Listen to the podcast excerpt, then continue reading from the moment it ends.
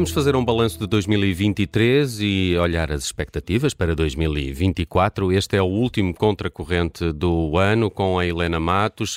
Pode participar, já sabe que eh, pode deixar as suas mensagens ou inscrever-se através do 910024185, 910024185 e Carla Jorge Carvalho, para além da Helena Matos, temos muitos convidados hoje no contracorrente. Pois temos, vai ser mais uma casa cheia, estamos a usar a última semana do ano para, para trazer cá muitos, muitos convidados, mas antes disso fazemos com Helena Matos este balanço de 2023, falando também das expectativas para 2024. Uh, o SNS, neste ano que está a terminar, teve uma direção executiva, teve um rosto e, na verdade, acumulou também os piores dias de sempre, as piores semanas de sempre e os piores meses de sempre. Na educação, as provas da frição vieram confirmar o que os testes PISA já tinham deixado claro, que os alunos portugueses estão a ficar para trás.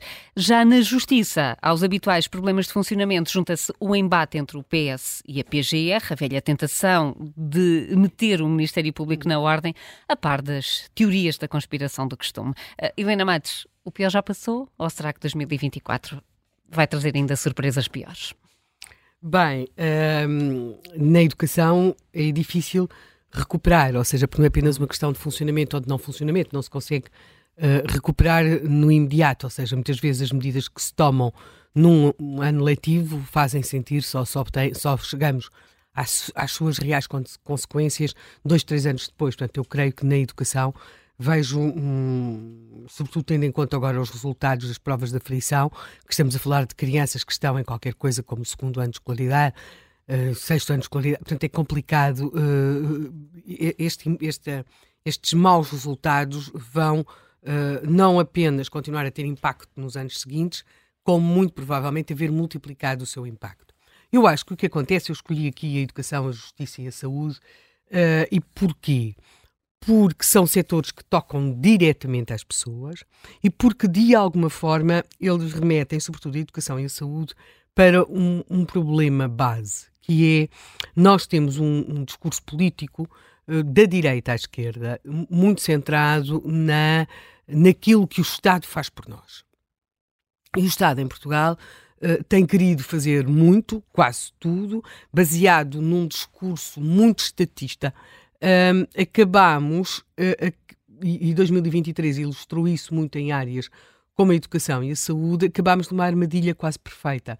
Ou seja, pagamos uma carga fiscal para um Estado social que se propõe, uh, que sabe educar melhor que os pais, que sabe tudo, o que se tem de ensinar, o que não se deve ensinar, portanto, tudo muito estatista, tudo muito centralizado Uh, no caso da saúde, vivemos também muito esta ideia de que o Serviço Nacional de Saúde é o, o, aquele que é assegurado nos hospitais e nos serviços públicos.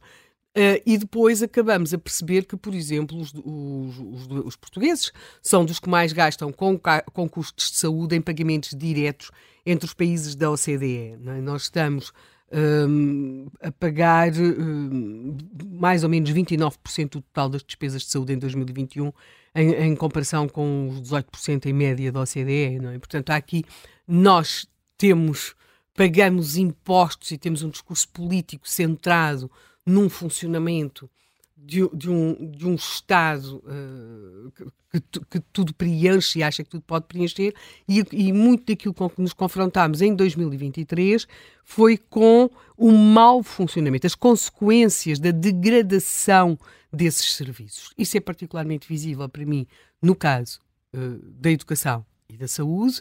Depois temos uma outra área que aqui também será falada, que é a questão da justiça, em que é assim como uma espécie de fantasma que anda por aí. Sim, tem problemas de funcionamento, sim, os oficiais de justiça estão muito envelhecidos, sim, a carreira não tem atratividade, mas sim, também temos um problema entre uh, a política e a justiça.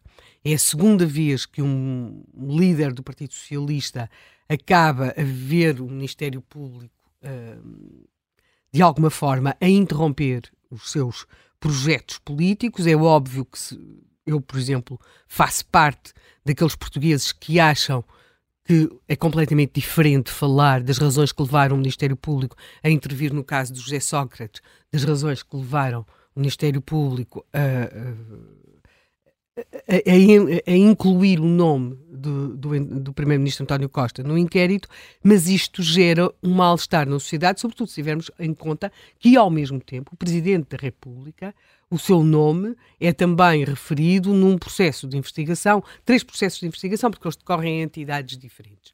Portanto, há aqui uma questão uh, de, com muitas pessoas na área política a queixarem-se de um excesso de protagonismo uh, na área política, ou de, como se o Ministério Público estivesse a, a, fazer política, e portanto eu acho que temos de falar sobre isto, porque isto é daquelas coisas que, mesmo que só ditas, uh, têm um peso, uh, porque não é uma questão de mau funcionamento, ou é, é mesmo uma questão de, de, regime. Portanto, é por aqui que vamos, e hum, com a justiça, com, que não é como a educação e a saúde, nós temos, no caso da educação e da saúde, uma procura por parte daqueles cidadãos portugueses que têm disponibilidade para isso, destes serviços, no setor privado, quando têm disponibilidade económica ou têm esses serviços nas suas proximidades.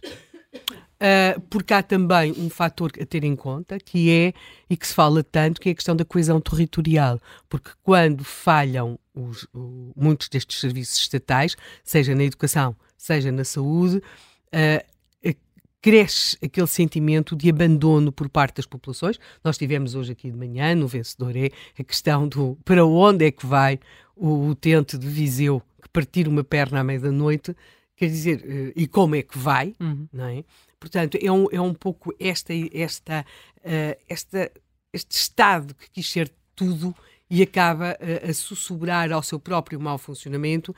Isto, para mim, é particularmente mais importante, não apenas pelas consequências que tem na vida dos portugueses, mas também uh, porque nós vamos entrar naquele ano em que vamos ouvir falar tanto uh, dos 50 anos do 25 de Abril e talvez possamos aqui acrescentar, não era bem assim nós pensámos que ia estar o nosso Estado Social, o, no, o nosso SNS. a frase, não foi por isto que se fez o 25 de Abril? Uh, uh, pois, quer dizer, o, o, as bases do SNS já tinham sido lançadas, a escola pública, claro que também, mas havia, houve aqui uma massificação e uh, nunca pensámos, pelo menos eu não pensei, é que estivesse a funcionar tão mal. Hum. Portanto, uh, é disso que vamos, hum. que vamos falar. E como, como já fomos dizendo, temos, temos vários convidados, especialistas em, nas várias áreas que escolheste para, para esse balanço. A Raquel Apocassis é editora política do jornal O Sol e está aqui também Bom já dia. connosco. Bom dia, Bom dia, Raquel, agora em estúdio, que bom. Vamos ter um ano político muito intenso, o próximo, com três eleições para já. Uh, Açores em fevereiro, março, com as legislativas e depois as europeias em. Não uh, creio que haja quartas, porque mesmo assim tem que haver um intervalo de tem que haver meses um intervalo. E, portanto, acho que não dará tempo para. Mesmo, mesmo uh, que haja muita indefinição. Se tiver que haver eleições legislativas repetidas, esperemos que não. não. Não mas será, não será para o próximo será, Não será no próximo hum. ano. Uh, muitas mudanças, mas em todo o caso esperamos. Vai ser um ano muito importante do ponto de vista político, o próximo. Eu acho que sim, acho que. Uh, acho que, enfim, acho que uh, aquilo que se passou este ano e estamos hoje, vale a pena recordar, a fazer um ano que tivemos uma das demissões de peso do governo, a demissão sim. de Pedro Nuno Santos. Uhum. Uh, quem diria que um ano depois estávamos aqui a a, discutir das possibilidades dele poder chegar a primeiro-ministro. Foi o nosso uh, tema de ontem. Exatamente, e portanto, uh, e portanto, enfim. Uh, acho que isto também prova que as previsões em política são relativamente difíceis, por mais que agora se façam muitos cenários, e tenho visto muitos no, no, nos últimos dias. Acho que isso prova que vamos ter um ano político muito intenso. Uhum. Uh, eu, uh, uh, apesar de tudo, até porque sou uma mulher de fé, mantenho a esperança de que as próximas eleições, das próximas eleições, possa sair uma solução com alguma viabilidade e, portanto, esse cenário de que possa haver umas quartas eleições seis meses depois, para mim, não me parece, apesar de tudo, uma coisa muito provável. Acho que os portugueses, apesar de tudo, têm sabido. Uh, escolher de acordo com as circunstâncias. Estas são circunstâncias de facto muito difíceis, Uh, mas são, são circunstâncias em que nós muitas vezes aqui uh, na bolha do comentário não levamos tudo em consideração.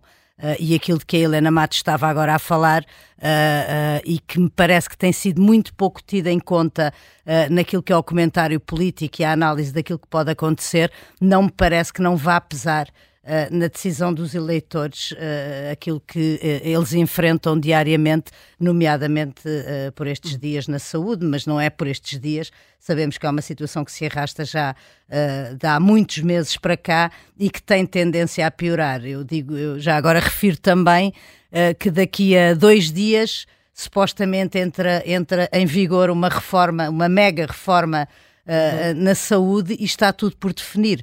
E, portanto, eu temo também que estes primeiros dias de, de, de janeiro venham ainda a agravar mais, uh, porque vai haver um problema no Serviço Nacional de Saúde, que é saber quem tem poderes para decidir o quê e quem vai decidir o quê.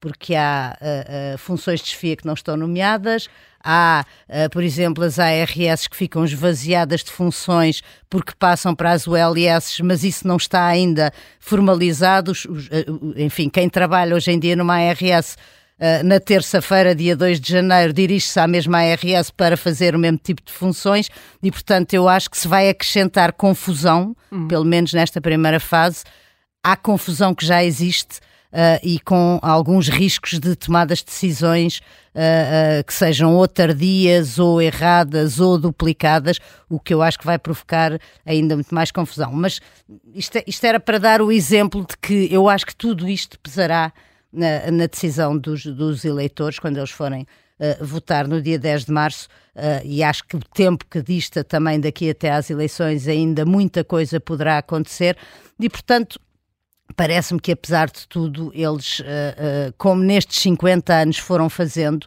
hão de tomar uma decisão que tenha uh, uh, pernas para andar, espero eu, pelo menos. Uh, falavas, Raquel, na, na, questão da saúde. O Mário Amorim Lopes é especialista na área da saúde e temos-lo ouvido muito aqui no Contracorrente quando queremos olhar para, para o tema. Mário Amorim Lopes, bom dia. Olá, bom dia, bom dia. e, e bem-vindo. A Raquel chamava aqui a atenção para, esta, para este momento, para a reforma do SNS, vai entrar em vigor. Há, muito, há ainda muitos, uh, muito para saber sobre o que é que vai mudar efetivamente a partir do dia 1 de janeiro. Novamente, muito bom dia a todos. Tenho pena não estar aí em estúdio convosco. Obrigado pelo convite. Deixem-me só fazer aqui uma declaração de interesse inicial, que é, eu sou uh, candidato, cabeça de lista pelo Distrito de Aveiro, pela Iniciativa Liberal, portanto fica a nota dada para os nossos ouvintes, Sim. para darem o, o, devido desconto e terem a devida atenção às minhas, às minhas posições.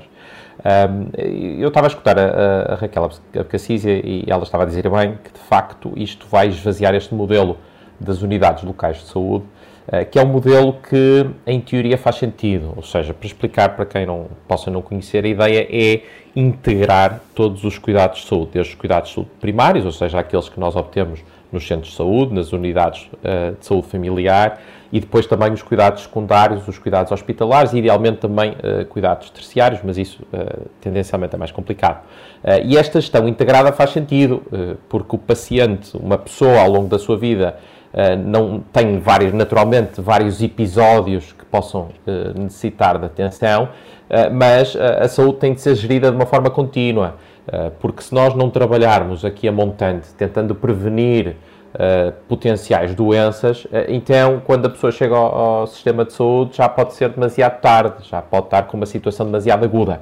E se houver aqui esta integração de cuidados e for possível acompanhar as pessoas ao longo da sua vida, conhecer o histórico familiar, fazer o elo de ligação entre cuidados primários e cuidados secundários, isto em teoria faz, faz sentido também faz sentido alterar o modelo de financiamento, porque neste momento os hospitais são financiados à peça, uh, em função daquilo que é produção.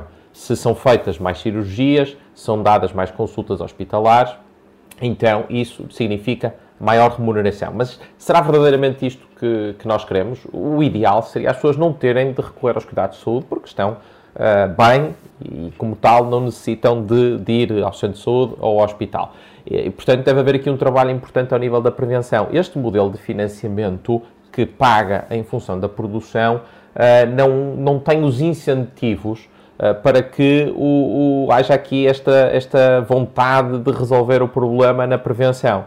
Enquanto que no modelo das unidades locais de saúde isso já acontece uh, porque o financiamento é per capita, ou seja, nós percebemos qual é a área territorial que a unidade local de saúde cobra, quantas pessoas vivem naquela zona e o financiamento é dado por cabeça. Uh, logo, se aqueles cidadãos tiverem um bom acompanhamento, houver um bom trabalho ao nível da prevenção, isso necessariamente irá diminuir o acesso aos cuidados de saúde, logo poupam-se recursos. Portanto, os incentivos ficam mais alinhados. No entanto, é preciso terem atenção uh, que, por exemplo, há muitos hospitais e até alguns centros de saúde, mas sobretudo hospitais, que cobrem pessoas uh, que são, em alguns casos, até de outros distritos. Depois, como é que se faz essa compensação? É preciso ter isso em atenção. Depois, uh, também temos de ter em conta que há muita heterogeneidade entre distritos. Há distritos que são mais jovens do que outros e, como tal, têm menos carga de doença. Nós sabemos que quanto mais velhas são as pessoas, mais tendencialmente terão doenças crónicas e, e outras complicações. Como é que depois se faz este ajuste entre os distritos? Tudo isto são questões relevantes que, que, têm de ser atendidas.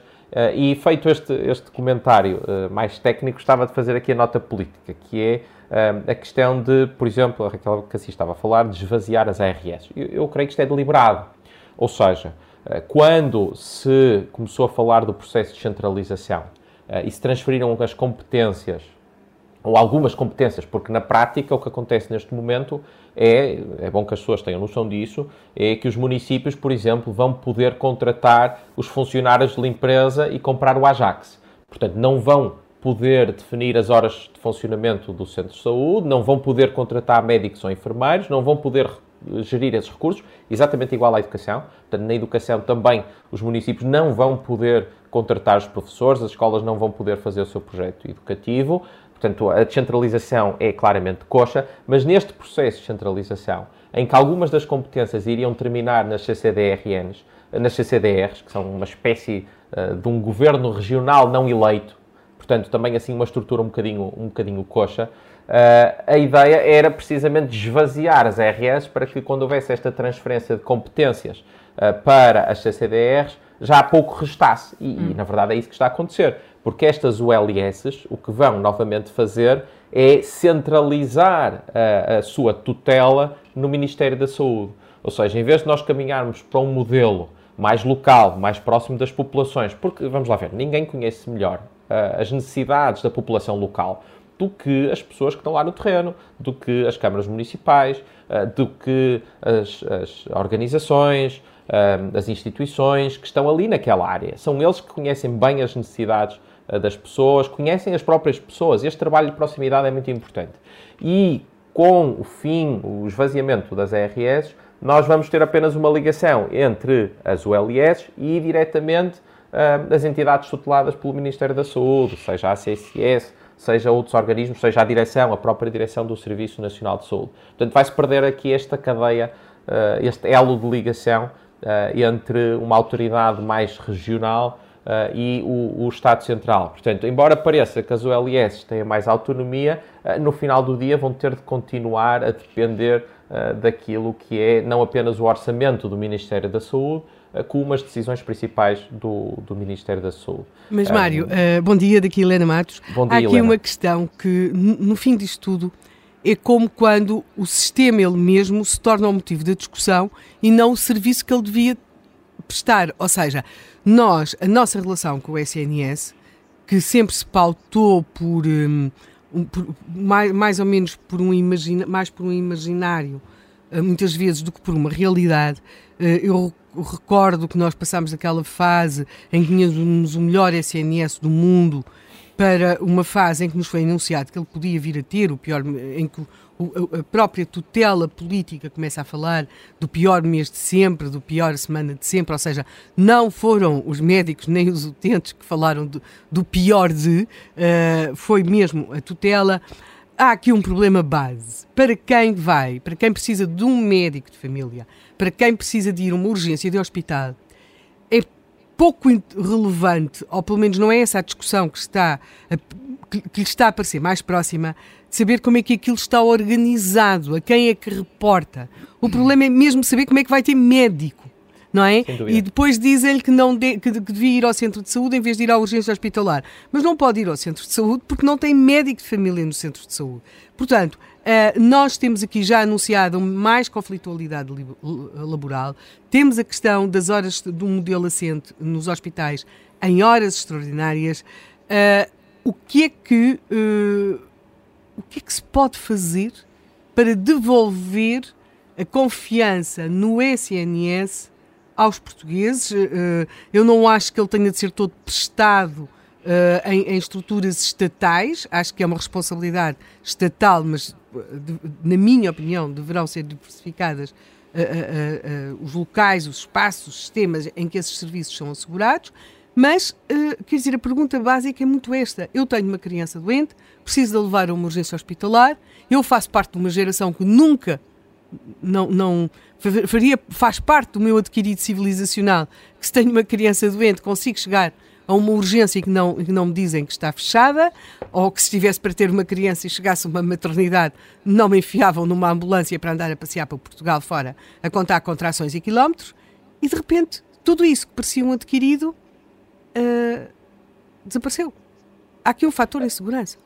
Não, sem dúvida alguma, e, e aliás, eu, eu imagino que para o português comum, que está em casa, que, enfim, tem alguma doença crónica, uma doença uh, oncológica mais grave, esperemos que não seja o caso, e que assiste diariamente um, a esta conversa sobre se deve ser o público, o privado o social, eu imagino que, que fique completamente estupefacto porque isto é conversa do século XIX. Esta, esta ideia de luta de classe, o público contra o privado, é, é anacrónico. Já, já devíamos ter há muito tempo ultrapassado isto. Quer dizer, as pessoas estão a lutar contra uma doença e estão a lutar também contra a ideologia na saúde.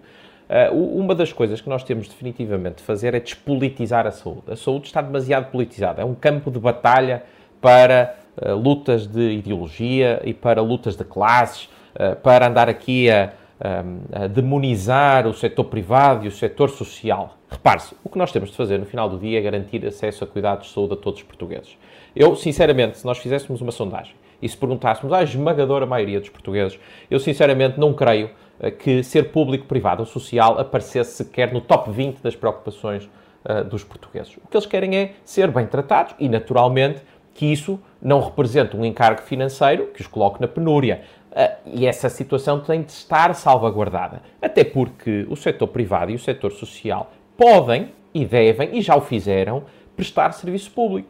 O caso das parcerias público-privadas na saúde, que funcionaram bem, pouparam dinheiro ao Estado, os hospitais funcionavam bem uh, e as pessoas tinham acesso a bons cuidados de saúde. Eram entidades privadas a prestar serviço público. A mesma coisa já agora no caso da educação. Os contratos de programa, uh, os contratos de associação, peço desculpa, eram também acordos com o setor privado e também com o setor social, sem fins lucrativos, para prestar serviço público. Portanto, isso é que é verdadeiramente importante, é perceber como é que nós temos de uh, montar aqui o sistema para que todos possam contribuir a resolver os problemas de saúde uh, de, dos portugueses, porque no final do dia vamos perguntar aos portugueses assim: ora, eh, pode ter uma operação daqui a um mês num hospital privado ou então espera um, ano e meio para ter uma cirurgia no hospital público? Eu não, eu não acredito que ninguém, inclusive até aqueles que votam no Bloco de Esquerda e no PCP, que têm um, um horror a tudo o que não é público, que digam que preferem esperar um ano e meio para ter uma cirurgia no, no hospital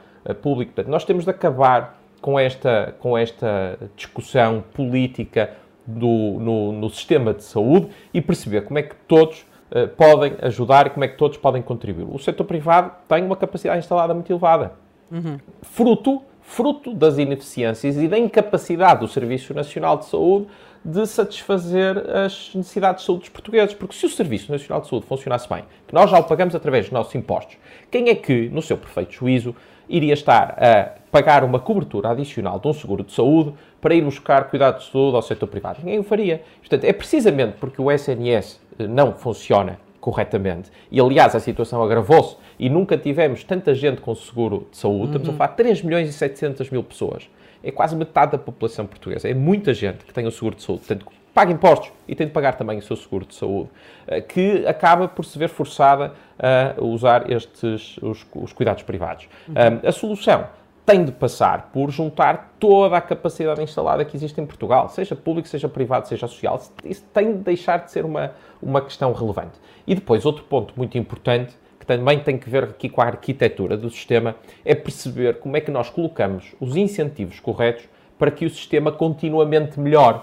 Porque a abordagem sempre foi a abordagem uh, típica do, do Partido Socialista, dos partidos mais à esquerda, é sempre uma lógica tutelar o Estado tutela as populações, o Estado tutela o poder local, o Estado tutela as instituições e, portanto, via decreto, eh, define como é que as pessoas devem funcionar, como é que as instituições devem funcionar. Esta abordagem não pode funcionar porque não há ninguém que esteja fechado num gabinete e consiga ter visibilidade e clarividência para saber o que é melhor para as pessoas eh, em cada, em cada município, em cada distrito. O sistema tem de funcionar de baixo para cima. O sistema tem de ter os incentivos para que ele se reforme a si próprio. Um exemplo, a questão da remuneração dos médicos. Nós, neste momento, eh, porque é assim transversal em toda a administração pública, nós temos tabelas de remuneração únicas. Uhum. Portanto, é tudo tratado igual, chapa 5. Ora, nós sabemos, qualquer pessoa que tenha tido um mês de prática uh, numa empresa, numa instituição, num hospital, ou até tenha estado na universidade, nós sabemos que as pessoas são diferentes por diferentes motivos. Não necessariamente porque uns são mais preguiçosos do que outros, mas porque, por diferentes motivos, uh, uns empenham-se mais e outros empenham-se uhum. menos. Se a remuneração não estiver uh, dependente também disto, não tudo, naturalmente, mas se não estiver também dependente disto, como acontece na esmagadora maioria das empresas, é que há uma componente variável, então que incentivos é que depois os profissionais de saúde têm em esforçarem-se mais. Alguns farão por brilho pessoal, mas um sistema não pode funcionar apenas com base na ideia de que toda a gente tem de ter brilho pessoal. Não, tem no final do dia de pagar as suas contas. Portanto, tem de ter incentivos para isso. O que é que acontece hoje em dia nos hospitais? Nós temos cirurgias, que são as cirurgias que fazem parte do escalonamento hum. normal, do agendamento do hospital. E depois temos aquelas que são pagas via SIGIC. Uh, o, uhum. o SIGIC é para as cirurgias que já ultrapassaram os tempos máximos recomendados, os tempos clínicos, não é? Que põem em causa o estado de saúde uh, dos, dos pacientes. Essas cirurgias via SIGIC não são pagas em função do salário, são pagas uh, à peça, uma vez mais. Ou seja, quantas mais cirurgias os médicos realizarem, uh, maior será o, o seu vencimento. O que é que acontece depois? Nós chegamos aos hospitais públicos e vemos que Dentro do horário normal de trabalho, o bloco operatório está a 40% ou 50% a 60%. Chega às 6 da tarde, portanto já está em horas extra, começa a disparar. Aos sábados não para. Porquê? Porque aos sábados são todas as cirurgias que são escalonadas via SIGIC. Ou seja, que há um, aqui um pagamento adicional.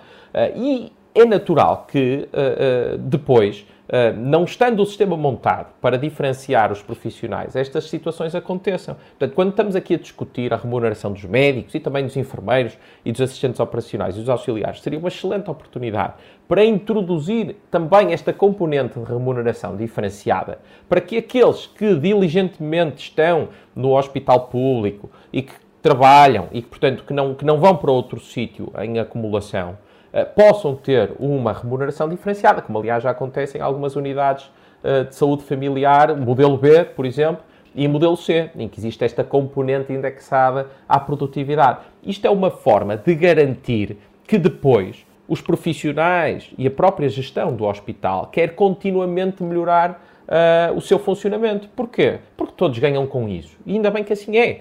As pessoas, para o bem e para o mal, uh, movem-se por incentivos. Portanto, nós temos de ter os incentivos certos. E se o nosso sistema de saúde não tem esses incentivos e neste momento não os tem, nós não podemos ficar à espera que ele se regenere automaticamente. Temos de continuamente uh, esperar que apareça um político qualquer a uh, decretar que agora vai funcionar de modo A, B ou C, mas isso nunca será uma solução uh, permanente. Um, Porquê é que os hospitais em parceria pública ou privada funcionavam bem? Porque havia um caderno de encargos que era preciso cumprir. E, aliás, um caderno de encargos muito mais exigente para os PPP do que para os hospitais do Estado, os EPEs. Eu diria até que se os EPEs tivessem de, de, cumprir aquilo que era o caderno de encargos dos PPP, muito provavelmente a grande parte fecharia, não conseguiria cumprir. E o, o prestador privado tinha de cumprir estas, eh, estas uhum. condições. E, portanto, tinha necessariamente de prestar bons cuidados, de ser eficiente na gestão dos seus recursos, de garantir que tinha profissionais motivados. Se tivesse as urgências fechadas, como agora está a acontecer, por exemplo, com o Hospital Beatriz Ângelo, que era um hospital de parceria pública uhum. ou privada, isso iria ter um impacto brutal no seu orçamento. Iria ter um corte. Portanto, não poderia acontecer. O hospital tinha de garantir que dava as condições remuneratórias e de carreira aos seus profissionais de saúde para que isso não falhasse. O que é que os hospitais EPE eh, eh, públicos têm essas suas agências estiverem fechadas? Poucas implicações. Uh, e, e, e, portanto, no final do dia, nós temos de perceber como é que nós montamos o sistema para que ele automaticamente consiga melhorar. Isso não existe. Atualmente, uhum. a mesma coisa com as escolas. Quando as uhum. escolas não definem o seu projeto educativo, não podem contratar os seus professores, como é que é possível que ainda haja, no século XXI, em 2023, um concurso nacional em que temos um professor de Bargança a ser alocado para começar a trabalhar dois dias a seguir em Faro? Isto é, isto é impensável. Na Mário, Europa. Vamos, então, vou aproveitar para fazer uma coisa que é, até porque a Raquel não está com essas inibições de ser candidata, e que é perguntar-lhe porque ela é preciso sempre recordar e fazer justiça à Raquel Abcacis, que ela foi das primeiras Ainda pessoas. Estou à espera do meu spot. Exatamente, a dizer que este governo não ia terminar o seu mandato e que é, ou seja, face, uh, por exemplo, abrindo agora a página do, do, Observador, nós lemos qualquer coisa como que as urgências em Lisboa estão com tempo de espera até 14 horas. E que é, e face a tudo isto que o Mário Menino Lopes aqui estava a descrever, que é, Raquel, como é que isto não se consegue transformar pelas oposições, não é? Numa, hum, num caso, numa crise, ou seja, todos nós somos mais ou menos do tempo em que uma grávida ter um parto numa ambulância obrigava o Ministro da Saúde a vir justificar. Admitir-se. E, e, e agora? Campos saiu de Ministro da Saúde por causa disso. Há aqui, parece que uma normalização acho que em 2023, em relação ao SNS, assistimos a uma normalização do que para nós era normal. Eu, eu uh, bem, eu, eu acho que há uh, duas linhas aí. Uhum. Uma é uh, a forma como a eficácia que tem a máquina de comunicação do governo e do Partido Socialista. Eu ontem à noite, por acaso, estava a ver um debate entre representantes dos vários partidos uh, e onde verifiquei uma coisa uh, muito interessante, que é o, o, Partido Socialista já definiu qual é o seu discurso de campanha. O seu discurso de campanha é as contas certas, é aquelas contas que eles apresentam sempre, da, da dívida, do déficit, dos rendimentos, depois não especificam, uhum. uh, pronto. E, e, desse discurso, e desse discurso não saem. Aliás, eu não sei se o Mário não o, estava o Mário, nesse debate. O Mário estava, estava, pronto, assim. e o Mário estava e, a acrescentar e o discurso do Chega também. Era isso, não era mais? Sim, e o discurso. Era exatamente. Sim, embora ontem nem, nem acho que tenha sido tão notório. Acho que foi mais notório a forma como o representante do Partido Socialista se divertia a ver como o representante do Chega se picava com os partidos à direita.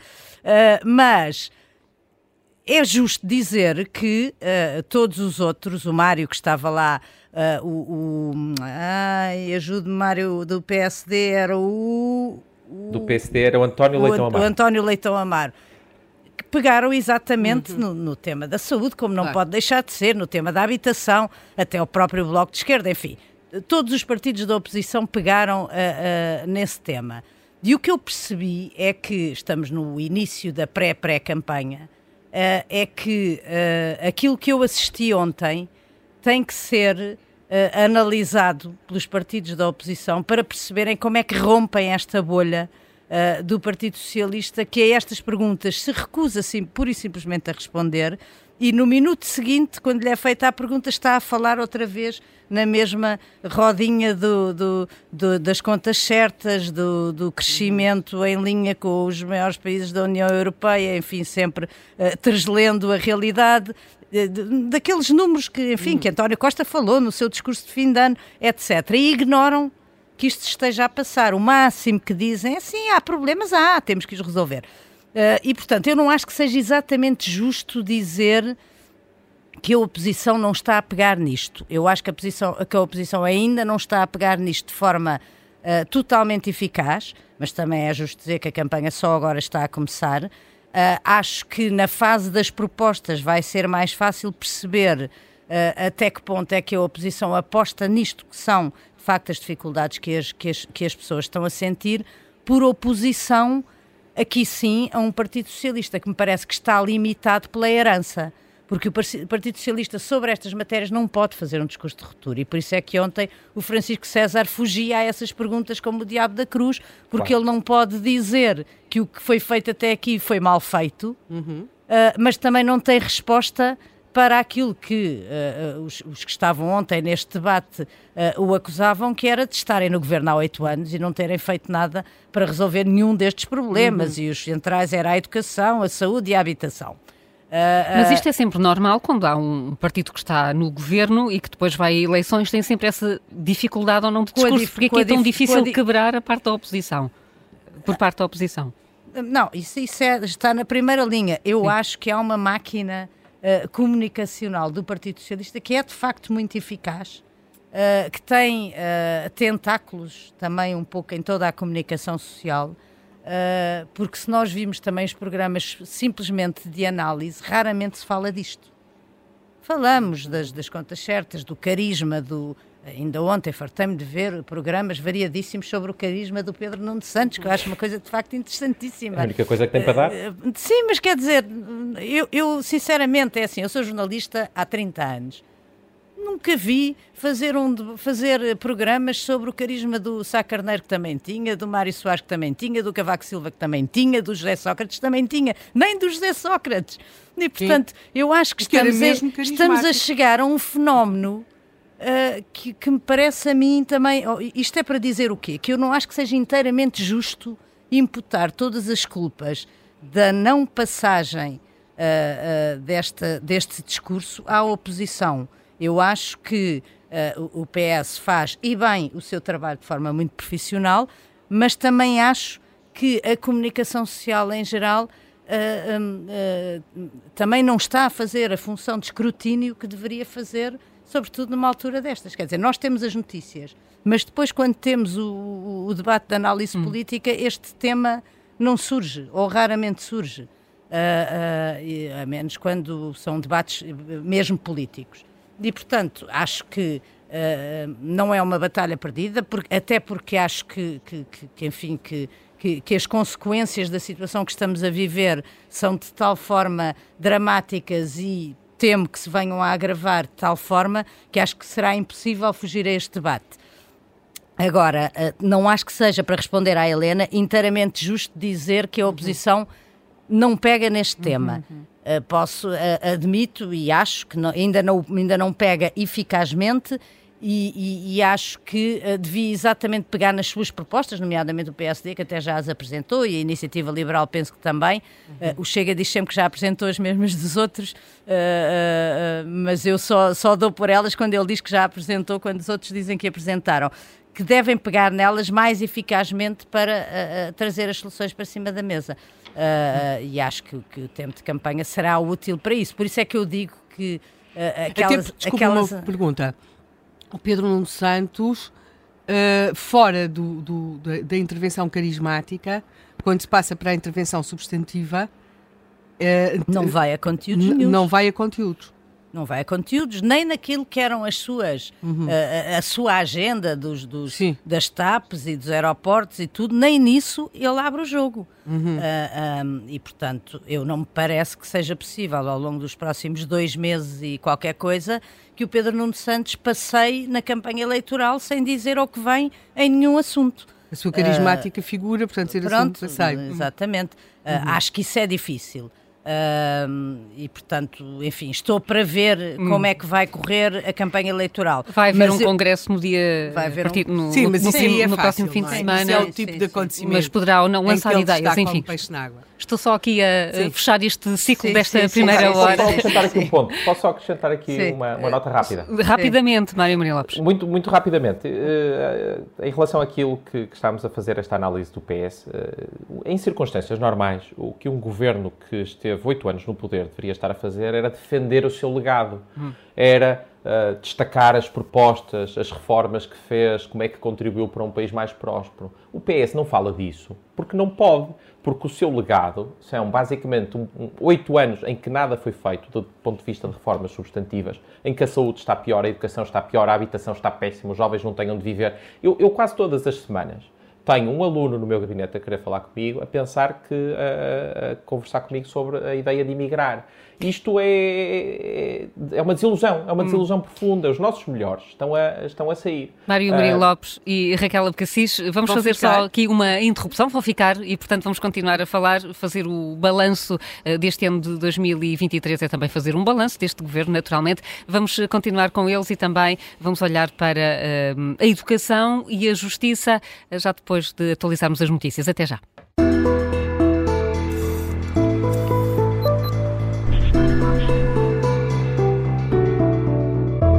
No Contracorrente de hoje estamos a fazer um balanço de 2023 e a olhar expectativas para o próximo ano com a Helena Matos, mas também com muitos eh, convidados. Sabe que pode participar no Contracorrente inscrevendo-se ou deixando mensagens através do número 91002 4185. E retomamos a conversa com os nossos convidados eh, deste momento, a Raquel Abcacis e o Mário Amorim Lopes. Vão juntar-se uhum. uh, daqui a pouco um, Nuno Crato e também uh, uh, Luís Rosa. Sim. Helena, não sei se queres quero, já colocar quero, uma questão. Vamos quero lá. colocar uma questão, uma questão que quero colocá-la diferentemente ao Mário Amorim Lopes e à Raquel Abcacis e prende-se com o seguinte.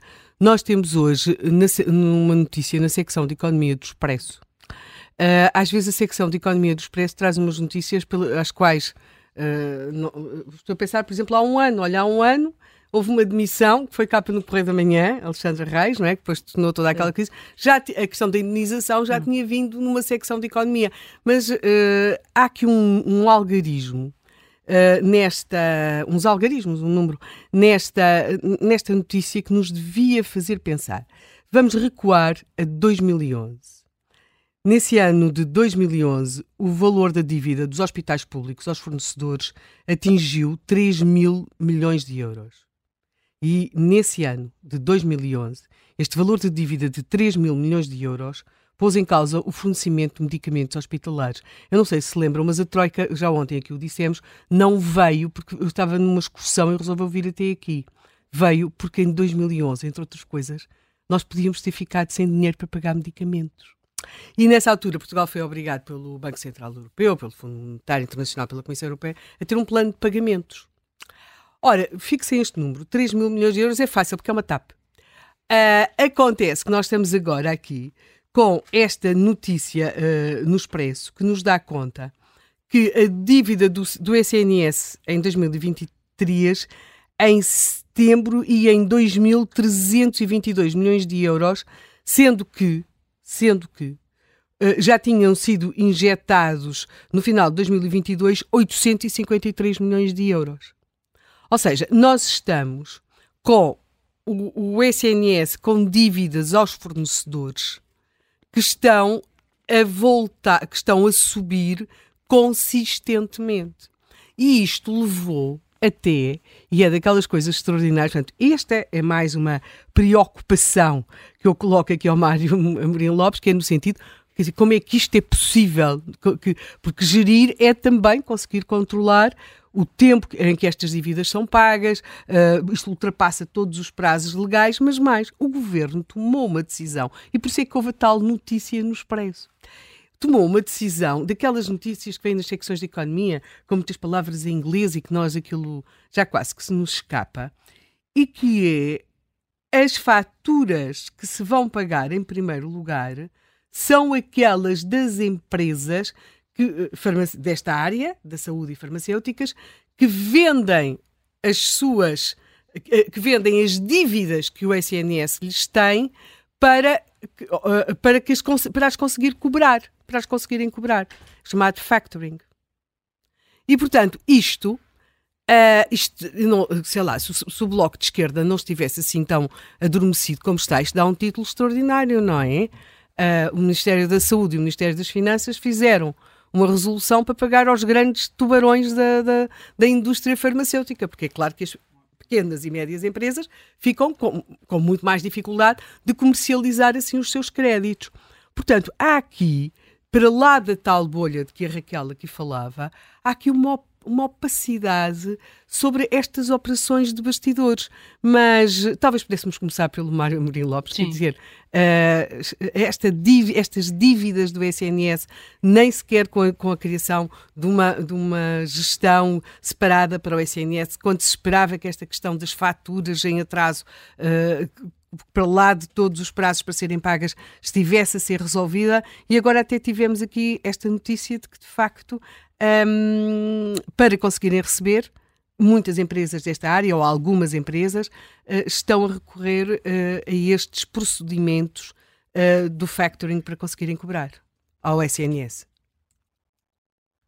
Esse caso um, exemplifica bem a, forma como o Estado, primeiro, lida com os contribuintes, com as pessoas e com as empresas e como não aplica as regras a si próprio, as regras que exige aos outros. Portanto, não é uma pessoa de bem o Estado em Portugal. Se alguém se atrasar a pagar, por exemplo, o IRS, um dia que seja, leva com uma coima. Já o Estado, em muitos casos, mesmo em processos que depois vão a tribunal, fica anos sem, uh, sem pagar o que é, o que é devido. E isso, isso tem de mudar. Independentemente aqui do partido que possa estar no poder, o Estado tem de aplicar a si próprio exatamente aquilo que exige aos restantes cidadãos. Isto é um, é um princípio da mais elementar uh, democraticidade uh, e, e, base de um Estado de Direito. E no caso dos fornecedores da saúde, o que isso significa na prática é que o Estado os usa para se financiar. Porque neste momento, com as taxas de juros a 3 ou 4 ou 5%,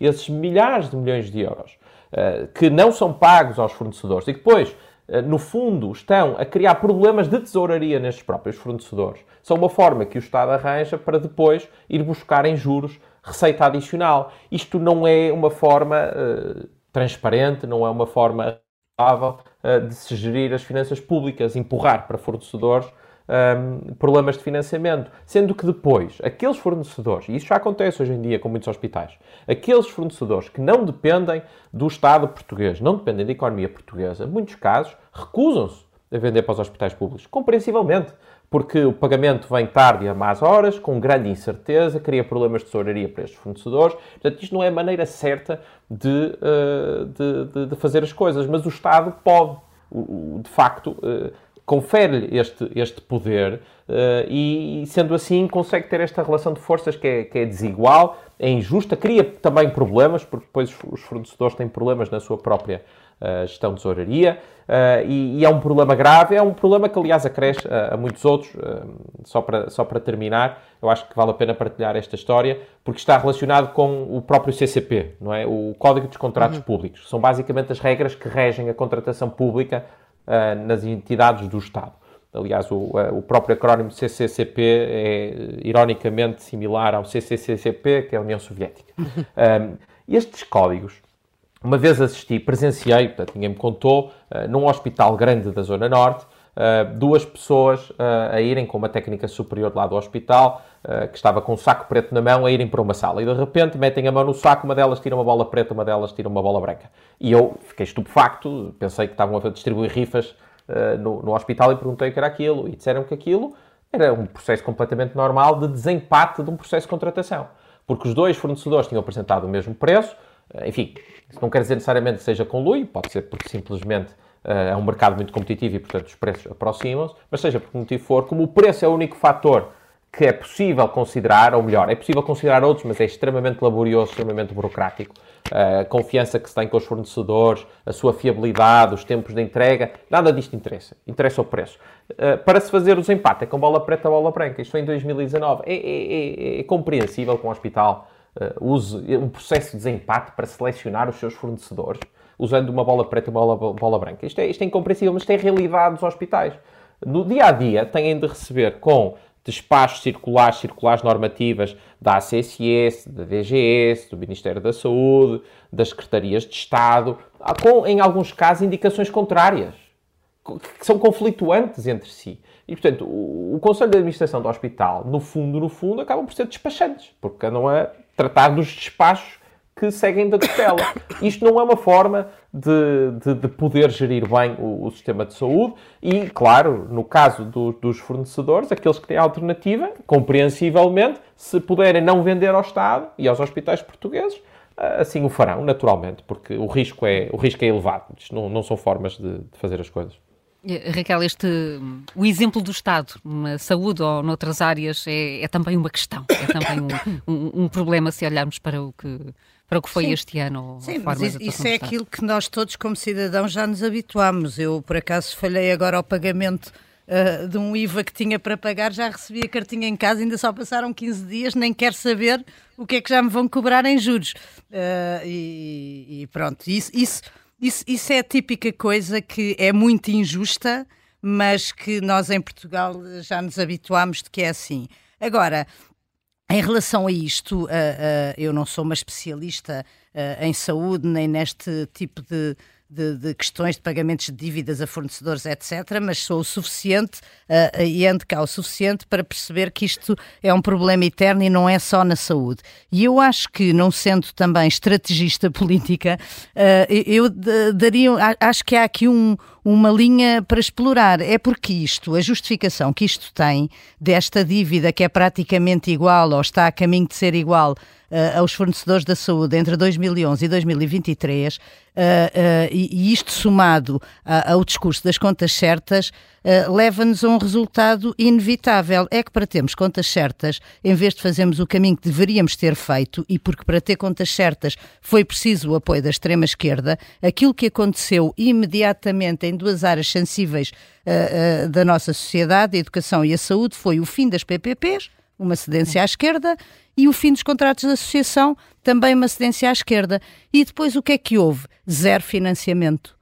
Porque para ter as contas certas não se pode gastar dinheiro nos serviços públicos. E, portanto, quando, quando eu já disse isto várias vezes, quando, quando se diz que os portugueses não comem contas certas, é que não comem mesmo não comem mesmo, nem se tratam mesmo com contas certas, nem aprendem mesmo com contas certas. Uh, uh, por exemplo, um dos argumentos uh, que, que, o, que, o, que o Partido Socialista dá sempre quando se fala destes temas é que isto não é um problema só português, é um problema europeu.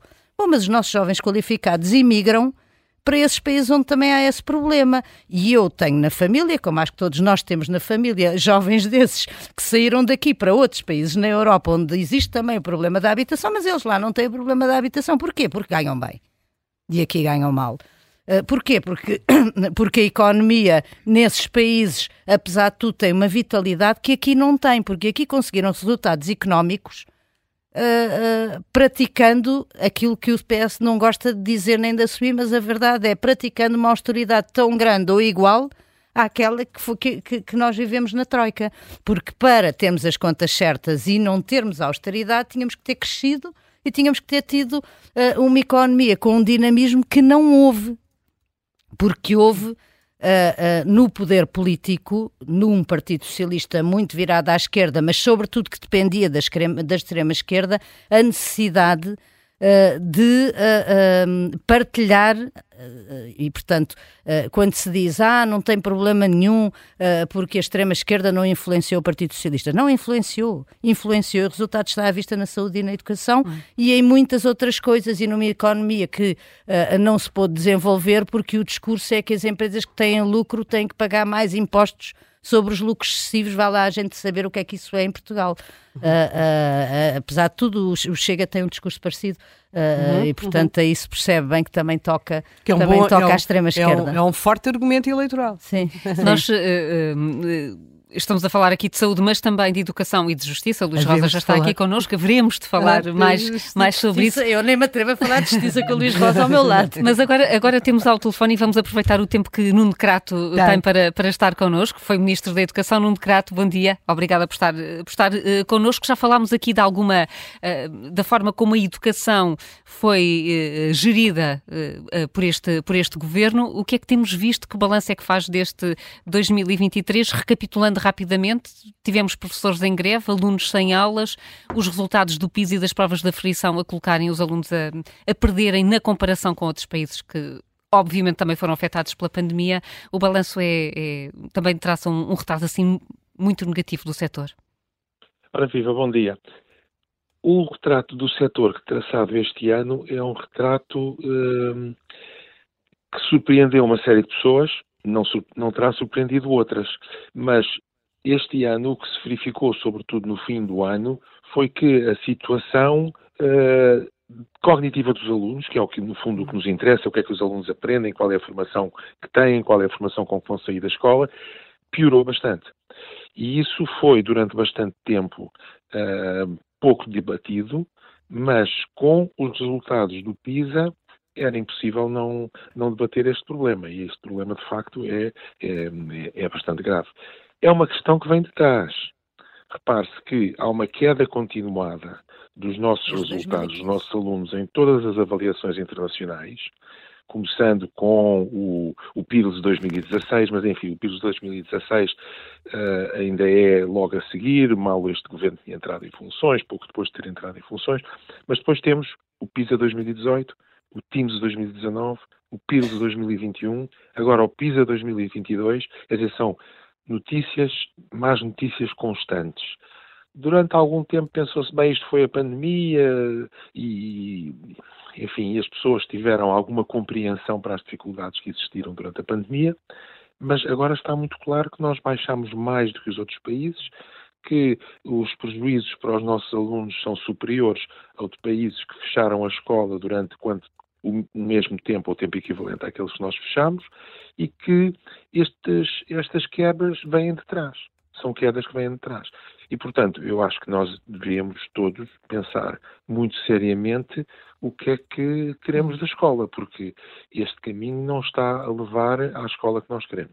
Mas, Nuno Crato, bom dia, daqui Helena Matos. Uh, nós sabemos o esforço que foi feito, uh, aliás, uh, pelo governo do qual fez, fez, fez, parte, que foi o governo de Passos Coelho, mas era um esforço já anterior, nós, claro que com divergências muitas vezes, questões polémicas, mas no, havia um, um esforço que já tinha começado em governos anteriores, também do, alguns do Partido Socialista, de fazer, eh, procurar introduzir elementos de avaliação na escola portuguesa para conseguir uh, que os alunos portugueses, que os seus resultados fossem uh, postos em comparação com uh, os, os, de outros países, conseguir haver uma, um, uma noção de progressão nas aprendizagens, de uh, colocar muitas vezes o foco também na questão de ver avaliação e avaliação com séries continuadas, não é para se conseguir perceber certo. o que é que se está a ensinar agora, o que é que não se está a ensinar agora, no que é que estão melhor, no que é que estão pior e aquilo que assistimos aqui uh, com os governos de António Costa foi o quebrar, em primeiro lugar, de, desses mecanismos de avaliação, ou seja, mudaram-se os anos nos quais se procedia a avaliação, passaram-se para provas de aferição, acabou-se com exames, ou seja, tirou-se a avaliação uh, mais ou menos de cima da mesa. Por outro lado, houve uma grande centralização na questão da escola pública, com o fim dos contratos de associação, um, um discurso muito centrado nas questões mais uh, emocionais e ideológicas, se quisermos, as questões da inclusão, do ensino foi-se falando cada vez menos e das questões do ensino. E neste momento, imaginando até, por exemplo, a conflitualidade que aconteceu, e agora aqui, até para irmos a outro governo, estou a pensar da conflitualidade que acompanhou os governos de Maria Lourdes, quando Maria Lourdes Rodrigues foi Ministra da Educação, e outros ministros na, nessa, nessa pasta, que é tudo nesta pasta demora tempo, ou seja, nós não vemos logo as consequências imediatamente. Para se conseguir voltar àquela linha de progressão em que se estava, quanto tempo e quanta conflitualidade é que vão ser necessárias? É uma pergunta que eu, que eu, não sei responder. Agora, de facto é verdade. É verdade que, eh, sobretudo a partir de 2003, 2003 até 2015, houve um esforço continuado de vários governos, de vários ministros, de várias eh, instituições, de, não são só os ministros, não são só os governos, uhum. de todo, todo o sistema para melhorar a educação em Portugal. Isso é notório. Tanto é notório que nós, de 2003 a 2015, subimos sempre nas avaliações internacionais. Quer dizer, o nosso sistema de ensino foi sempre melhorando quando comparado com critérios de uh, com critérios de observação e de medida que são critérios muito muito bem estabelecidos e muito muito uhum. uh, comparáveis de ano para ano e de sistema para sistema. Portanto, nós de facto de 2003 a 2015 subimos, melhoramos sempre. Eu julgo que isso se deve a duas coisas fundamentais. Foi, por um lado, o interesse que todos manifestaram em que a educação fosse mais exigente, no sentido em que os alunos, os alunos saberem mais, estarem mais bem preparados, de terem maior domínio das matérias fundamentais, do português, da matemática, depois das ciências, geografia, história, etc. Portanto, por um lado, isso, um esforço para que os alunos soubessem mais, por outro lado, um sistema de avaliação crescentemente mais bem organizado, porque nós começamos com provas de aflição, mas as provas de aflição eram sempre feitas nos mesmos anos. Sim. E eram feitas nos finais de ciclo, que é quando importa. Claro. Depois as provas de avaliação foram transformadas em exames, ou em provas finais, que não, uhum. não são exatamente exames. Portanto, há sempre uma tentativa de que a avaliação seja mais bem feita. O, o GAV foi instituído, que era o Gabinete de Avaliação, foi instituído pelo, pelo ministro Marcelo Grilo e foi um passo em frente. Depois foi estabelecido o IAV.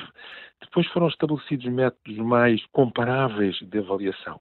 Ora, tudo isto é um progresso. Estas duas coisas que eu, que eu estou a falar, eu julgo que são as duas coisas fundamentais para a melhoria de um sistema de ensino, que é ambição curricular e depois, em seguida, verificação do que se está a passar através de um sistema de avaliação. Isto é como em tudo na vida.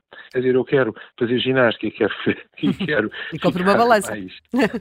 Eu compro uma balança e ao mesmo tempo faço ginástica. Quer dizer, tenho que ter um programa. Mas o sistema em Portugal. O que é que estou a fazer. Mas os governos de António Costa deitaram fora a balança. Pois nós neste momento estávamos cegos, se não fosse o PISA, nós uhum. estávamos cegos. Uhum. E repare-se, até há muito pouco tempo, todas as avaliações que surgiam, que não eram muito não eram comparáveis, não se sabia bem o que é que queriam dizer, não, uh, não tinham os mesmos critérios, etc. As avaliações eram no sentido que no, o país está a progredir, dizia-se que o plano de recuperação das aprendizagens está a resultar, que Portugal era uma anomalia, porque hum. Portugal era um país que com a pandemia Sim. conseguia progredir, até houve pessoas que, sei lá, acho, acho que foi a Susana Peralta que iniciou com isso, então disse, então é melhor fecharmos as escolas, com as escolas fechadas isto funciona melhor. Enfim, eram coisas eh, um bocadinho, eh, enfim, um bocadinho eh, fantasi fantasiosas, como agora se vem a verificar.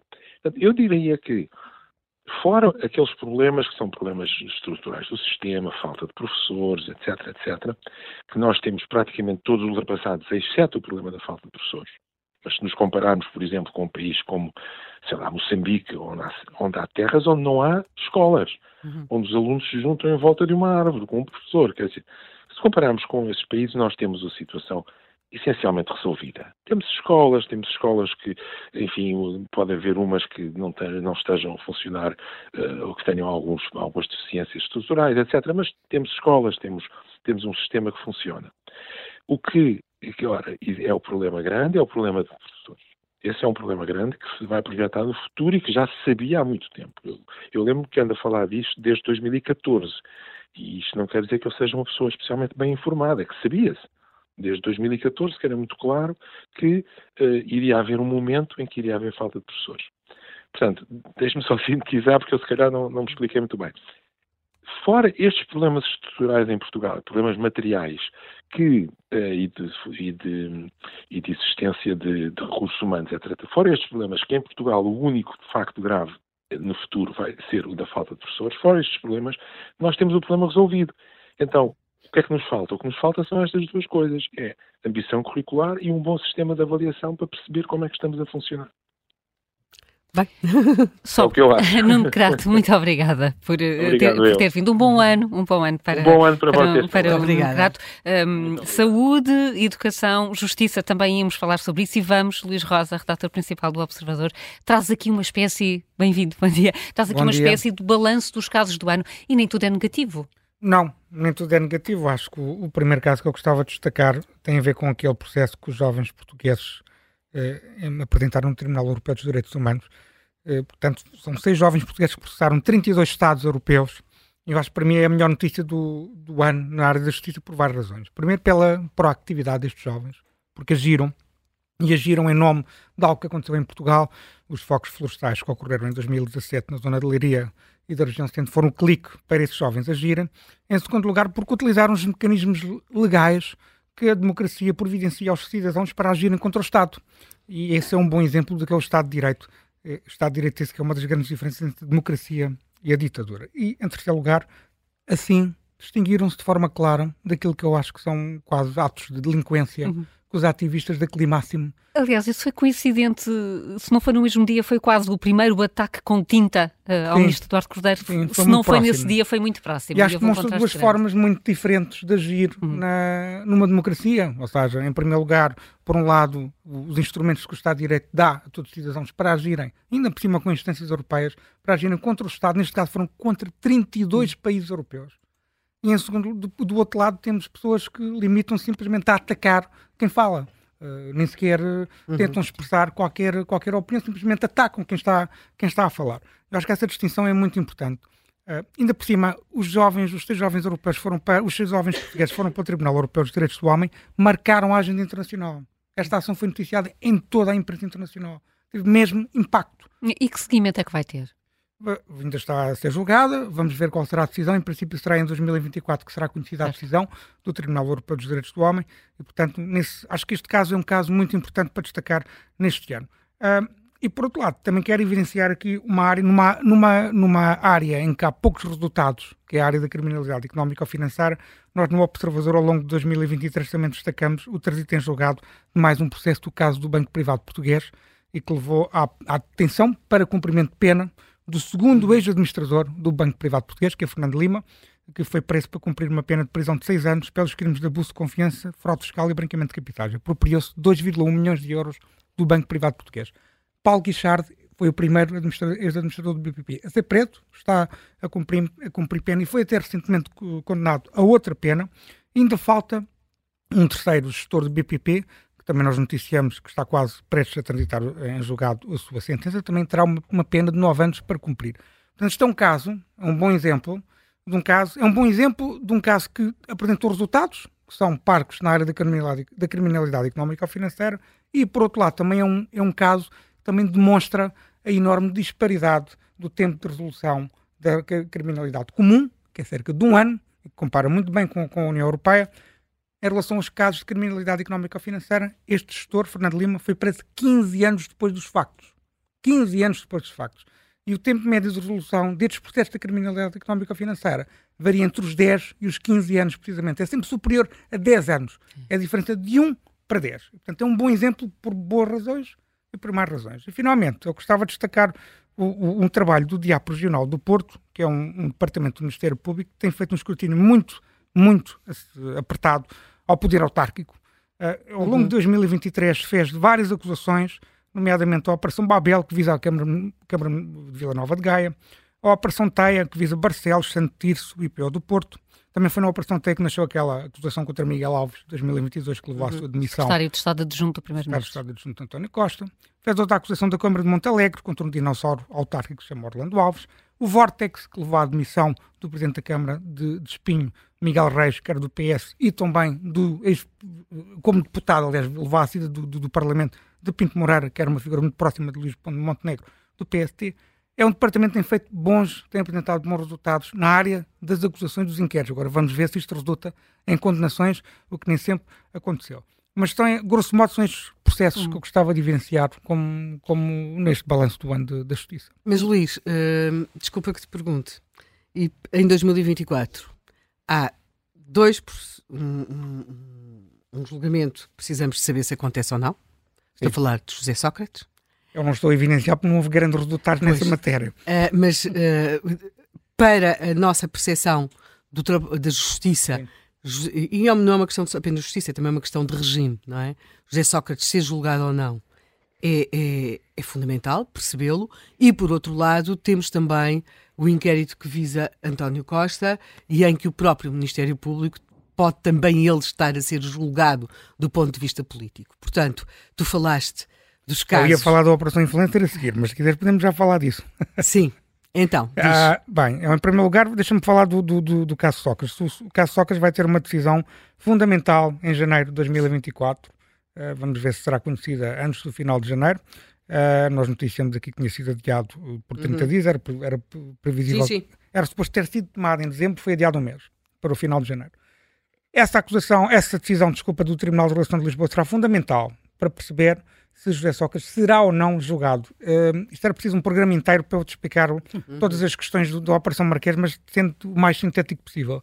Se o, Ministério, se o, o, o Tribunal de Relação de Lisboa der razão ao Ministério Público e a acusação original da Operação Marquês for reposta, ou seja, José Sócrates será julgado eventualmente pelos crimes de corrupção, dos quais não foi pronunciado pelos juízes de Rosa, em 2021, e será julgado, eventualmente, também por crimes de fraude fiscal e branqueamento de capitais. Se forem repostos estes três crimes, isso vai ter uma grande implicação no, no na pronúncia que ele teve, em 2021, uhum. que era só de falsificação de documento e branqueamento de capitais. E esse julgamento, por exemplo, que nunca começou, e que já devia ter começado, pode nem sequer vir, uh, pode ser anulado.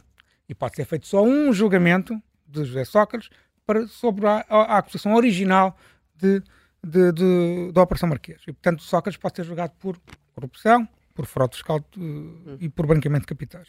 Se o Ministério Público, por outro lado, perder esse recurso, vamos ver o que é que acontece àquilo que foi a pronúncia do uhum. juiz Iverrado. Uhum. Nunca foi julgado até agora. Sim. E que é uma coisa que eu gostava de ver, por exemplo, os partidos políticos preocupados com isso e que não, nunca falaram, se calhar em nome de uma coisa que, eu ia falar agora assim sobre a Operação Influencer, que o, que o Partido Socialista não está a respeitar agora. Nunca falaram sobre isso em nome da separação de poderes. Da justiça, o que é da justiça, a política, o que é da política. E o princípio da separação de poderes é um princípio constitucional, fundamental em qualquer Estado de Direito.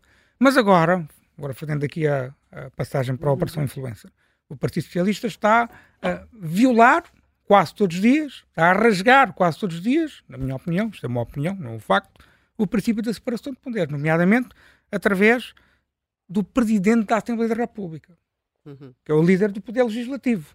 Portanto, o Estado de Direito tem três poderes constitucionais. Tem o Poder Executivo, tem o Poder Legislativo e tem o Poder Judicial. E nós temos a ver, com muita regularidade, o líder do Poder Legislativo, ou seja, o, o órgão de soberania que faz as leis, é dizer à Justiça o que é que a Justiça tem que fazer. E uhum. tem que arquivar o mais depressa possível o inquérito que está no Supremo Tribunal de Justiça, no Serviço do Ministério Público do Supremo Tribunal de Justiça contra António Costa. Isso é violar o princípio da separação de poderes, não tenho qualquer dúvida sobre isso. E eu vejo com muita preocupação isso, porque eh, se nós pensarmos bem uh, no, no, no que é que aconteceu nestes últimos anos, nós temos visto o, o, a justiça entrar cada vez mais em áreas que têm a ver com, com o poder político, ou seja, com o escrutínio da ação do poder uhum. político seja o Operação Marquês, que é se calhar o melhor exemplo disso, seja também o caso do Espírito Santo, tem muito a ver também Sim. com o poder político, mas também com o poder económico. O que na prática o, o Partido Socialista está a dizer é que defende, praticamente defende o controle político da investigação criminal. E isso é muito perigoso para a democracia. Porque além de ser uma violação do princípio da separação de poderes, também implica que pode fazer com que não exista um escrutínio efetivo do poder político. Porque qualquer controle político de investigação criminal, que é uma coisa que Rui Rio defende e que agora vários Mas, defendia. Aliás, agora... Rui Rio veio pedir admissão da Procuradora-Geral da República a 14 de dezembro, não foi? Foi, foi. Ainda não percebi bem qual foi o argumento, mas uh, é que parece que o Rui Rio é um especialista em investigação criminal, coisa que eu desconhecia. Portanto, ele parece que sabe, conhece o processo Porque todo. Porque ele diz, uh, aliás, que uh, a Procuradora tem uma. Um, que o Ministério Público tem uma arrogância própria dos poderes uh, absolutos e também estou a citá-lo quando digo que Rui Rio considera que a Procuradora-Geral da República tem uma postura antipolíticos. Não sei o que é que isso é, uma postura antipolíticos. A justiça não pode investigar os políticos? Não Bem, sei, eu vejo os olhos de Raquel andarem para cá e para lá. Mas eu não sei o que é que isso é de uma postura antipolíticos. Sabe, Raquel? Não, isso também. mas, mas, mas, o Rui Rio sabe. Uh, ele sempre o Rui Rio tem um problema pessoal com a justiça. Ele sempre teve um problema com a justiça e, e, tem, e que se agravou com as buscas à casa dele. Que se agravou uh, com as buscas à casa sim. dele, que ele que ele não abriu a porta durante duas horas, não sabemos bem porquê, mas parece que tinha tampões nos ouvidos e não, depois, não, não ouviu bater à porta. chegar à televisão e dizer que a televisão chegou primeiro. É, exato. Mas achas, Raquel, desculpa aqui interromper Luís, que para esta questão deste clima de alguma de algum cerco ao Ministério Público, cerco não, mas assim aqui há alguma Sim. pressão sobre o Ministério Público, a liderança de Rui Rio eh, crees que ajudou a normalizar esse estado de, de, de, de que a justiça é um problema, que o Ministério Público está contra os políticos? Eu acho que, eu acho que Rui Rio não teve grande sucesso uh, como líder partidário e como líder da oposição. Uh, e uma das razões pelas quais não teve foi também por causa dessa agenda da justiça, que era a sua agenda prioritária, que não e era. Jornalistas. E dos, e dos, jornalistas também. Dos jornalistas. E dos jornalistas também. Mas que não era uma agenda. Uh, que as pessoas percepcionassem como o grande problema que o país tinha que resolver, e com isto não estou a dizer uh, uh, que a justiça não tem problemas, porque também acho que os tem, uh, mas acho que, que Rui Rio não contribuiu porque ele de facto não conseguiu uh, uh, não conseguiu assum, vingar como, como nem, não só como líder, como líder da oposição, como não conseguiu ganhar eleições. Uhum. aliás, perdeu-as sempre e da última vez, eu diria que de uma forma quase vergonhosa. Posso só dar uma chega muito rápida, que é, no, lembro perfeitamente do debate de António Costa com o Rio nessas eleições, em que Sim. Costa ganha com maioria absoluta. Costa disse precisamente o seguinte: o Dr. Rui Rio quer controlar a justiça. E, portanto, o PS sim. jogou contra o Rui Rio essa agenda sim, que agora sim, é sim, sim, E a vitória de, de Costa foi também uma vitória da independência e da, do Poder Judicial e, e, da autonomia do Ministério Público, não deixa também ironia. E, e, é verdade que o continua a reafirmar na última entrevista, naquela entrevista de uh, publicamente, e ele próprio de viva voz continua a reafirmá-lo. Depois manda os, os seus, uh, uh, os seus companheiros fazerem o trabalho sujo. Mas isto para dizer que eu, eu não acho que, que Rui Rio tenha tido grande influência.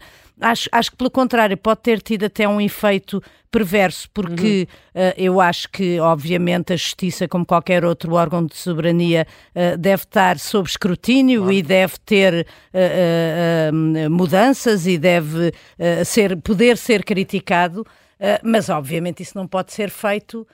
enfim, pelo, pelo, pelo um presidente da, da Assembleia da República que se transformou no, no, no cacique do Partido Socialista que ataca tudo o que mexe, uh, que aparentemente possa ir contra os interesses do Partido Socialista. Isso é que não pode nunca acontecer, nem pode nunca ser feito dessa maneira. Eu, aliás, não vejo neste momento qualquer diferença entre Augusto Santos Silva, aquilo que ele diz, e aquilo que José Sócrates diz, esse de pleno Exato. direito, porque está a ser acusado pela Justiça e já não tem responsabilidades políticas e pode dizer o que entender. Mas já agora eu gostava só também de falar das críticas que devem ser feitas ao Ministério Público, se me Sim. permitidos, que é eu acho que tenho dito, isto, tenho dito isto desde o princípio. A ação do Ministério Público na Operação Influencer foi exagerada nas detenções e na existência da prisão preventiva. Aliás, o Ministério Público tem-se caracterizado nos últimos anos, é mais uma crítica, como tenho dito várias vezes, por uma grande falta de pragmatismo em processos tão importantes como o do Universo Espírito Santo ou do caso EDP, por exemplo.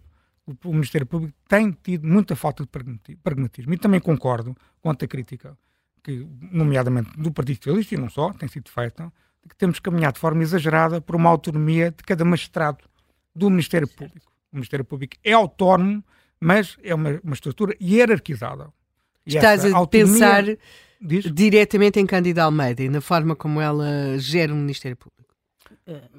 Não, não, não, não, não tenho na não cabeça Cândida Almeida. Tenho, tenho na cabeça que acho que há uma autonomia, porque eu conheço bem o Ministério Público e conheço bem o pensamento das várias gerações do Ministério. Uhum. uhum. E acho que nomeadamente as gerações mais, mais novas, a minha geração, por exemplo, uhum. tem uma, uma ideia da autonomia de cada magistrado que eu acho que, que se chama tecnicamente autonomia interna, que é exagerada. Ou seja, uhum. quase praticamente impede a ação dos responsáveis hierárquicos do Ministério Público. Ah, essa, tem havido esse caminho, e esse caminho não está correto.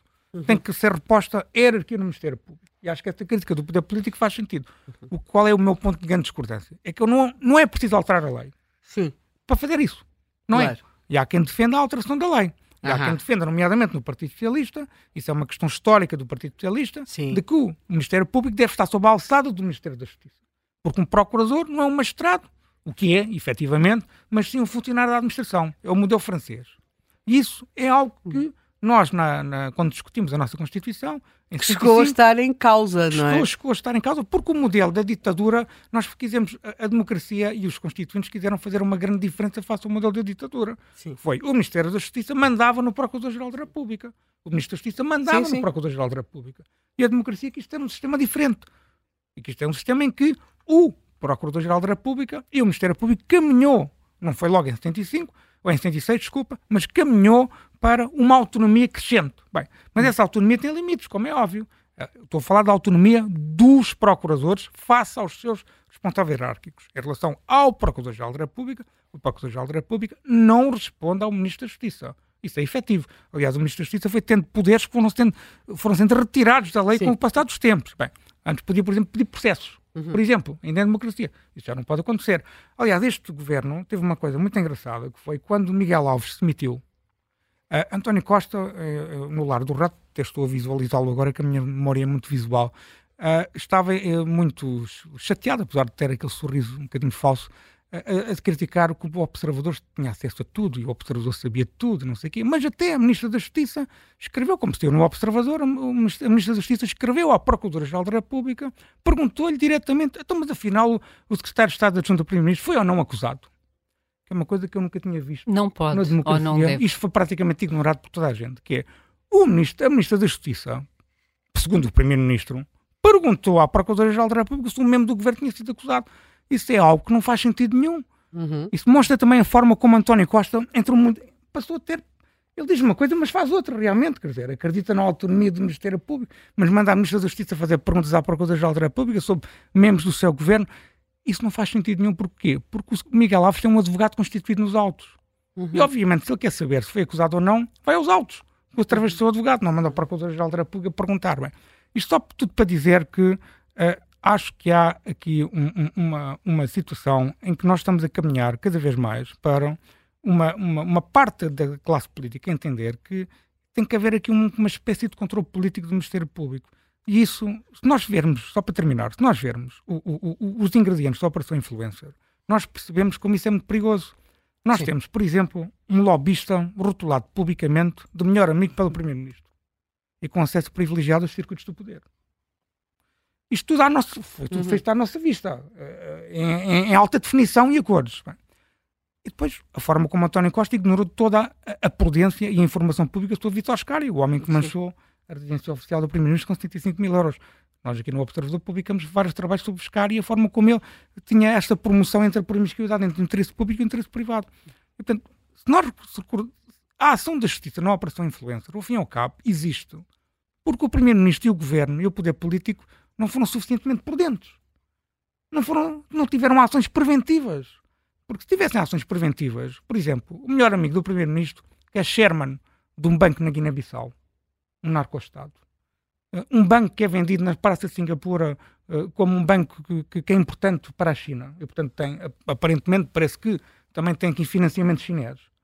Uh, portanto, um primeiro-ministro no Estado da União Europeia não pode estar associado a uma pessoa que, isto, se ele for, se António Costa for para Bruxelas, certamente que esse escrutínio será feito.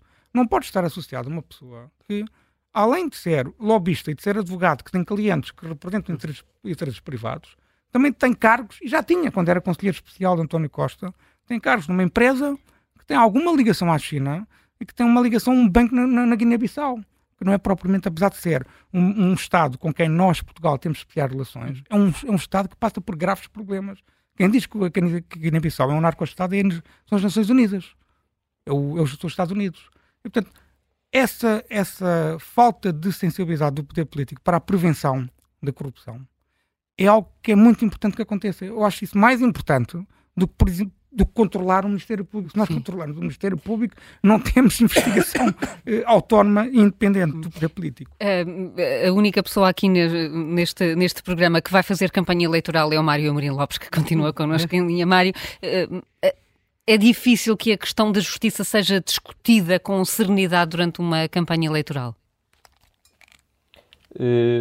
Sim, sem dúvida. Só voltando aqui atrás de eu fazer campanha, Sim. enfim, uh, sorte a vossa, azar o meu.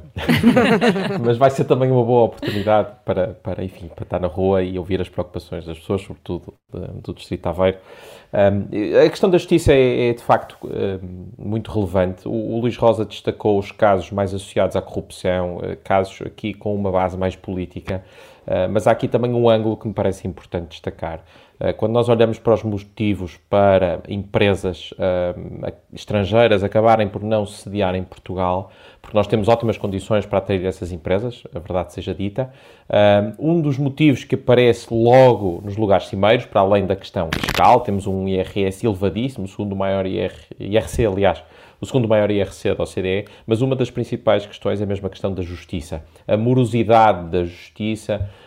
enfim, não sei se, não, não, me sinto competente o suficiente para, para saber se é excesso de garantismo ou não, mas a possibilidade de continuadamente haver recursos uh, e depois uh, as penas não transitarem em, em, em, julgado, tudo isto gera muita incerteza nos negócios. Uh, muitas, muitos diferendos entre na economia são resolvidos de facto nos tribunais. Não havendo outra forma das partes chegarem a um entendimento, são resolvidos nos tribunais. Se uma empresa, se uma pessoa também, um cidadão particular, não tiver acesso a uh, a um sistema judicial que funcione. E mais do que isso, eu acho que para além de, de funcionar para resolver os problemas do dia a dia, tem também a responsabilidade uh, de uh, mostrar que existe punição para o incumprimento. Porque se não existe punição para o incumprimento, que razões materiais é que depois as pessoas têm para não arriscar, enfim, situações mais potencialmente ilícitas? Ou há de facto punimento e responsabilização? Isso, é, isso é um princípio base uh, da liberdade. Não há liberdade sem responsabilidade. Uh, e, portanto, nós acreditamos, nós, Iniciativa Liberal, na liberdade individual, mas sempre acoplada de responsabilização. Uh, e, portanto, os tribunais são um garante dessa responsabilização. Se no final do dia os portugueses em casa veem estas negociatas todas a serem, a serem feitas e depois os processos a prescrever no tribunal, processos a serem arquivados, escutas para recordar os casos do processo da Operação Marquês, escutas na altura a serem destruídas uh, a mando do Presidente do Supremo Tribunal de Justiça. Toda esta descredibilização da justiça vai minar a confiança das pessoas, mina a confiança das empresas, afasta empresas que podiam vir para Portugal uh, criar uh, valor, pagar bons salários, criar riqueza em Portugal. Portanto, este é um eixo fundamental que nós temos de resolver. Os portugueses sentem muitas vezes, e, e diria com razão, que existe impunidade, existe impunidade com a corrupção. Eh, eu não creio que seja deliberado, eh, ou seja, não, me parece que seja eh, toda a estrutura do Ministério Público deliberadamente tenta aqui proteger os seus, proteger os seus. pelo contrário, é de facto o, resultado de um sistema que não funciona bem, que é moroso, que é lento, que não é eficaz. E, portanto, este é um elemento chave do Estado de é Direito. Não existe um e Estado de Direito e que é desigual. E, e que, é, é profundamente desigual. Uhum. Esse é um bom ponto. Quem pode pagar consegue estar Exato. eternamente ad eterno no tribunal. Quem não puder pagar, enfim, tem de, de, de aceitar as coisas Eu até tenho fama, até tenho fama de, de marxista por, por defender isso. Mário, apenas num minuto, se puder ser, ou dois. Uh, e em 2024, o que é que vamos poder esperar da saúde? Os portugueses, o que é que podem esperar do SNS? Melhor, vai pior? depender de, do que aconteceu no dia 10 de março. É? Um, eu creio Será? que sim.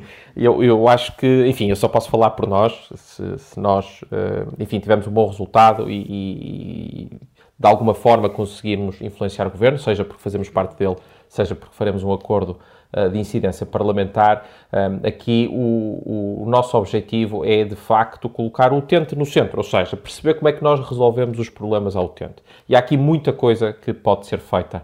Uh, não é preciso desmantelar o, o, algumas alterações ou algo que o governo, este governo em particular, tem feito.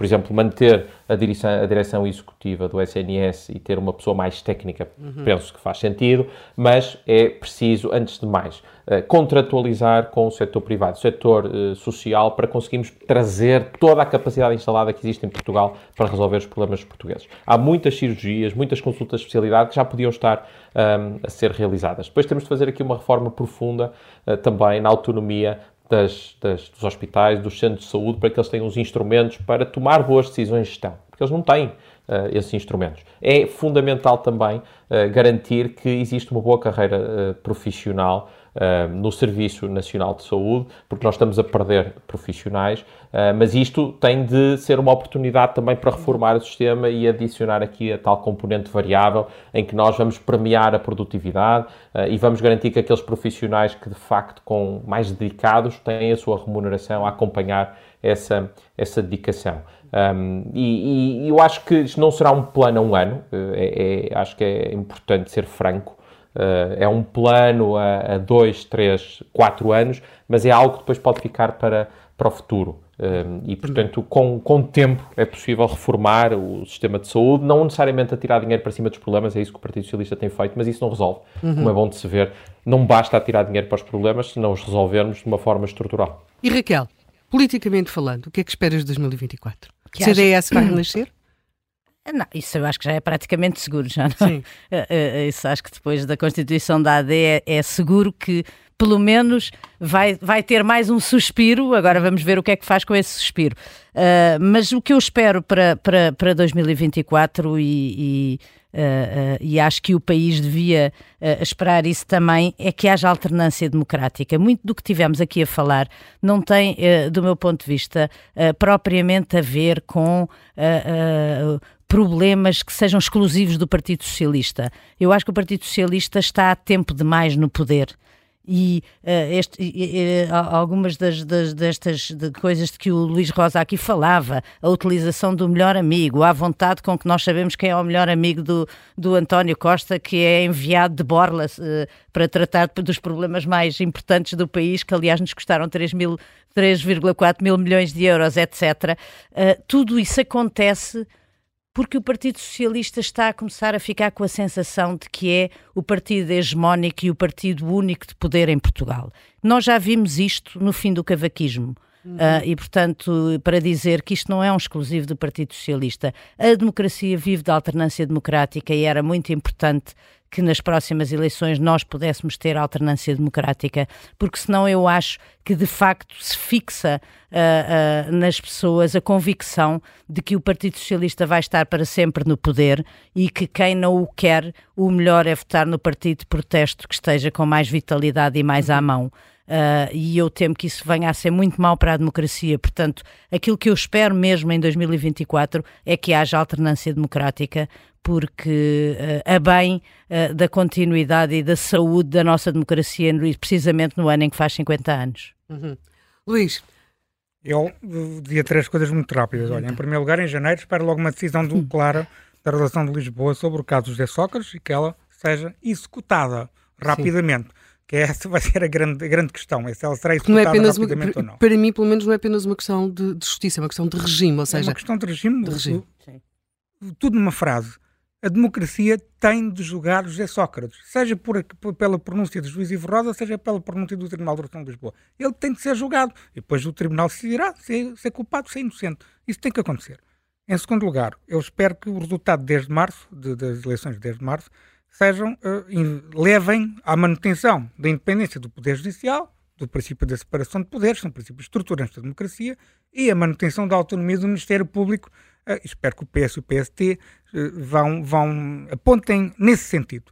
E, em terceiro lugar, que esse, o partido que ganhar e o governo que se formar, vamos ver se será formado um governo estável ou não, isso é grande, uma das grandes uhum. incertezas da, das eleições de 10 de março, mas se houver estabilidade e se houver, tivermos um governo, que esse governo, seja ele qual for, tenha soluções concretas para o fim desta discrepância que eu não me canso de falar entre a justiça comum e a justiça da criminalidade económica e financeira. E outra coisa que o Mário Mourinho Lopes estava a falar muito, que é muito importante, das empresas, da justiça das empresas, uhum. a justiça e dos cidadãos também, da, da jurisdição administrativa ou fiscal, uhum. que é o cancro da justiça portuguesa com tempos médios de resolução que são dos piores da União Europeia, também de mais de 10 anos, uhum. 15 anos, ou seja, quando o Estado, quando os cidadãos ou as empresas põem ações contra o Estado e contra a administração fiscal. Demoram imenso tempo a ser resolvidas e são, é um, um dos principais problemas em termos de captação de investimento estrangeiro para a economia portuguesa.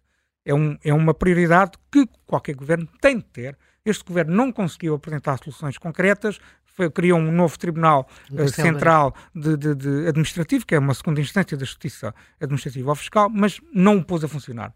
Portanto, não basta isso, basta, é preciso mais, mais soluções. É importante que esta, esta a Justiça Administrativa ou Fiscal seja também uma prioridade do uhum. Governo para que se resolva e para que consigamos ser um país atraente em termos de captação de investimento estrangeiro, que é fundamental para o nosso desenvolvimento económico.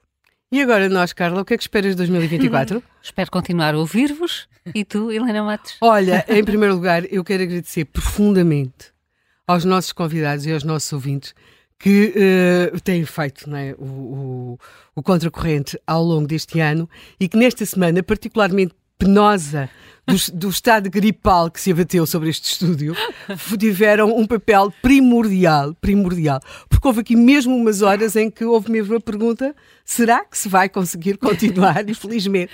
Eu, eu que sou ouvinte de, diariamente, cheguei a temer por isso. Pois, sentiste, pois, sentiste a doença. Nós também. doença no estúdio. Nós também. Portanto, esperemos. Como ontem percebi que estavam um bocado melhores, hoje considerei que era seguro Já vir cá. Pois é, exato. Portanto, uh, eu acho que sim, acho que temos de agradecer aos nossos ouvintes, às pessoas ah. Têm feito têm ajudado a fazer o Contracorrente, porque o Contracorrente é um programa de opinião, mas é um programa de, em que hum, a opinião não resulta daquilo que pensa uma pessoa ou que pensa outra pessoa, mas sim do conjunto e da diversidade de opiniões que estão aqui dentro.